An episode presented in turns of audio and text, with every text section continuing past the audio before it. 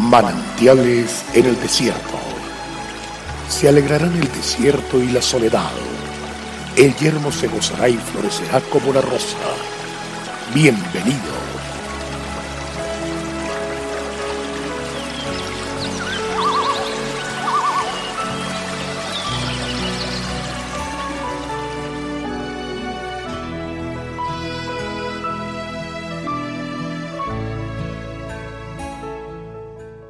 En el último y gran día de la fiesta, Jesús se puso en pie y alzó la voz, diciendo, Si alguno tiene sed, venga a mí y beba.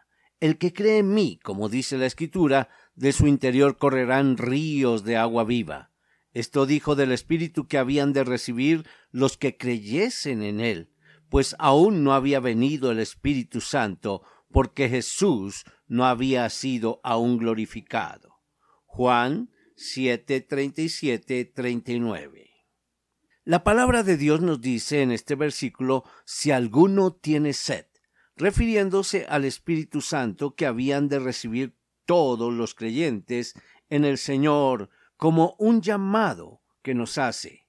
Juan 7:39 dice, esto dijo del Espíritu que habían de recibir los que creyesen en Él, es decir, que el agua que nosotros recibimos que hidrata nuestra vida, el agua que necesitamos es el Espíritu Santo. Es aquella lluvia que desciende del cielo, lo que el Señor nos envió a nosotros. Cuando el Señor Jesucristo ascendió a la presencia del Padre, nos envió el Espíritu Santo para que nosotros jamás volviéramos a tener sed. Todos tenemos sed. Esta es una necesidad que debe ser saciada y suplida nosotros tenemos sed de agua. Cuando hablamos de la lluvia temprana y la tardía, estamos hablando de aquello que puede calmarla. La tierra tiene sed de agua, las bestias del campo y nosotros tenemos sed, y todos necesitamos la lluvia temprana y la lluvia tardía sobre nuestra vida. Para saciar entonces esta sed, lo primero es reconocer delante de Dios que Él es quien suple toda nuestra necesidad. El Salmo 63.1 dice algo muy significativo. Dios, Dios mío eres tú. De madrugada te buscaré. Mi alma tiene sed de ti, mi carne te anhela en tierra seca y árida donde no hay aguas.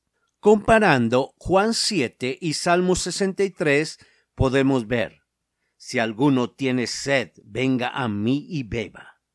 Complementado con que de su interior correrán ríos de agua. Podemos definir que aquella lluvia que desciende del cielo sobre nuestra vida y llega a nuestro interior, la que proviene de él, su lluvia temprana y tardía no llega al exterior, sino que suple el interior.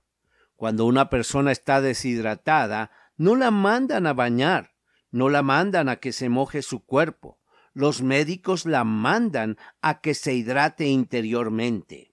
En aquellos casos deben hidratarla canalizándola por las venas y después a través de diferentes tipos de suero van suministrándole la hidratación que sea necesaria, pues el interior es aquello que necesita ser hidratado. Por eso se hace necesario que dispongamos nuestro cuerpo delante de Dios para que lo llene y supla de aquel río que viene de él, de su lluvia temprana y tardía, para que así supla toda nuestra necesidad. A todos los sedientos, venid a las aguas. Qué maravilloso es disfrutar de manantiales en el desierto. Dios te bendiga y avanzamos.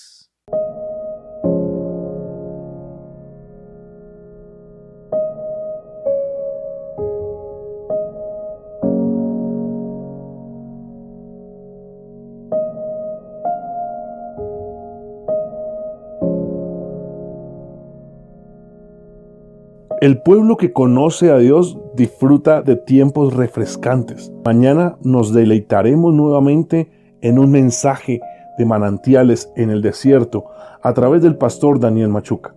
Nuestra página en la internet es cfeprimavera.org. Bendiciones para todos, pero también recuerde suscribirse a nuestro canal en YouTube. Recuerde, Dios es fiel.